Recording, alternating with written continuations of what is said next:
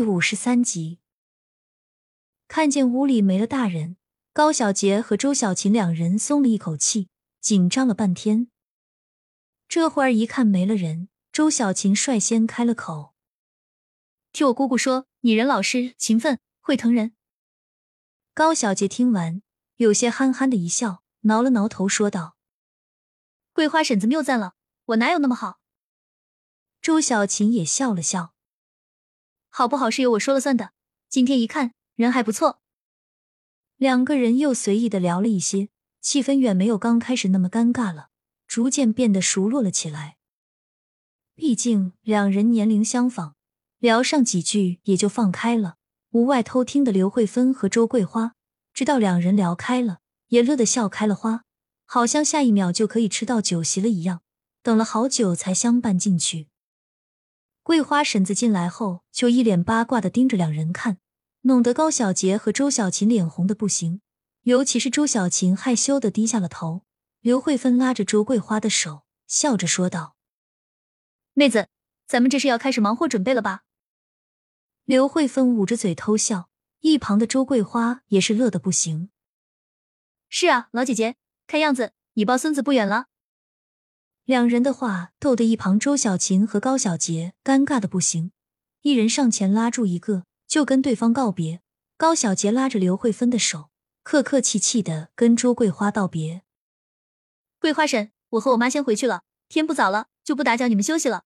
下次有机会您带小琴妹子过来，我好好招待你们。”说完，偷偷瞅了周小琴一眼，憨厚老实的脸上出现一丝笑意，也不管对方同不同意。就拉着刘慧芬往外走，刘慧芬有些哭笑不得，边回头边对着周桂花说：“妹子，这孩子不懂事，我回去教育教育他。你和小琴下次来我家，我好好招待你们啊。”周桂花和周小琴站在门口，姑侄二人目送刘慧芬他们离开。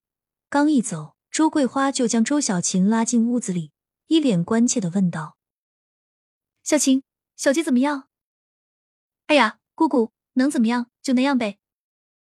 周小琴有点不好意思，扭过了头。瞧瞧瞧，这还没在一起呢，就偏谈上了。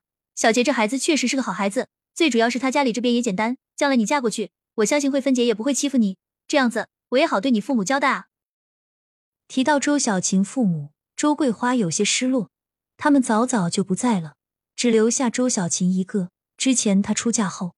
家里照顾周小琴的任务就落到了周家爷爷奶奶的肩上。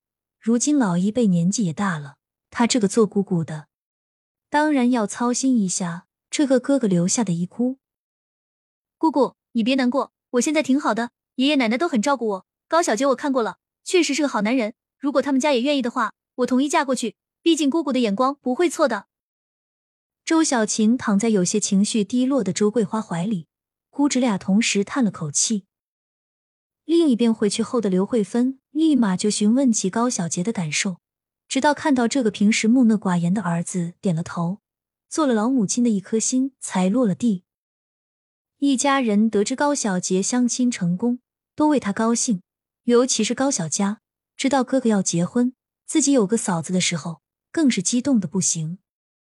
坐在椅子上，围着桌子，开始讨论起高小杰办婚事的时间。毕竟在刘慧芬看来，他已经老大不小了，同龄的有几个都开始有娃了，心里也是急得不行。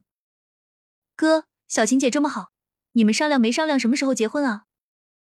高小佳在一旁好奇的问着，八卦的看着高小杰的脸。被自己妹妹盯着看，高小杰有些不好意思，然后摇摇头说道：“哪有那么快？你这丫头又调皮了。”高小佳一听没有，撇撇嘴。有些失落，但想到既然已经谈上了，那早晚都是老高家的人，又笑了，对着刘慧芬撒娇道：“妈，你可幸福了，哥哥有了媳妇，到时候您就抱孙子了，哈哈。”高小佳的话逗得一家人大笑，都乐得不行。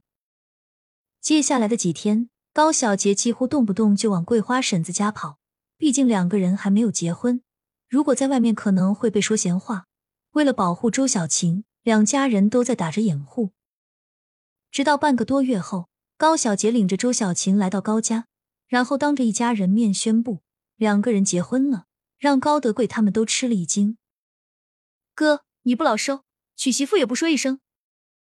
高小佳笑着怼了高小杰一句，然后看向周小琴。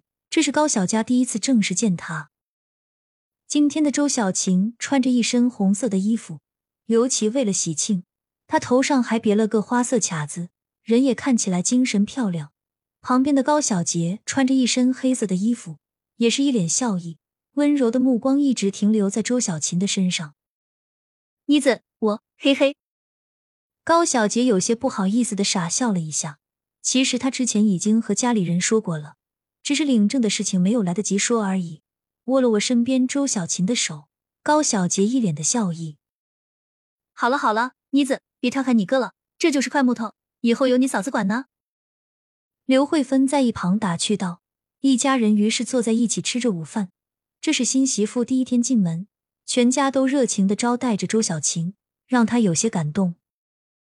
吃完饭，高德贵放下筷子说道：“小杰，正式领了，但是这该有的流程不能少。”咱们不能让小琴吃亏，缺少什么，爸给你想办法去办。是呀是呀，不能让小晴吃亏。小杰，你一会儿去准备些鸡蛋什么的，去你桂花婶家看看，毕竟媒人大于天，这可不能忘。刘慧芬也在一旁插嘴道：“哥，你看嫂子缺什么，咱们都弄上，要不这不委屈了嫂子吗？不如明天我和嫂子还有妈一起去镇上集市看看，到时候买点东西，你和爸看看怎么补办酒席。”最起码村里人要知道咱们老高家娶媳妇了吧？这是喜事，不能藏着。高小佳的话让高德贵拍一下桌子，乐得直点头，然后就叮嘱刘慧芬和高小佳好好照顾周小琴。他则拉着高小杰去找村长，准备问问看需要些什么，顺便再去找一下高祥龙。孙子结婚了，哪有爷爷不在的道理？说完，父子二人就出去了。留下高小佳他们坐在椅子上。这会儿外面天气正是最热的时候，刘慧芬怕周小琴中暑，端出来煮的绿豆汤来喝，一边吃一边聊。嫂子，我哥是块木头，有时候可能不会说话。要是惹你生气了，你尽管说，不行的话就告诉我和我妈，我们替你教训他。对，妮子说的对，小琴啊，你嫁进来就把这里当自己家就行，别客气，以后有什么事情就跟妈说。高小佳和刘慧芬的话让周小琴忍不住落泪，她已经有好久没有感受过妈妈的关怀了。擦擦眼眶中的泪水，点点头，声音还略带着些沙哑：“谢谢妈，谢谢妮子。”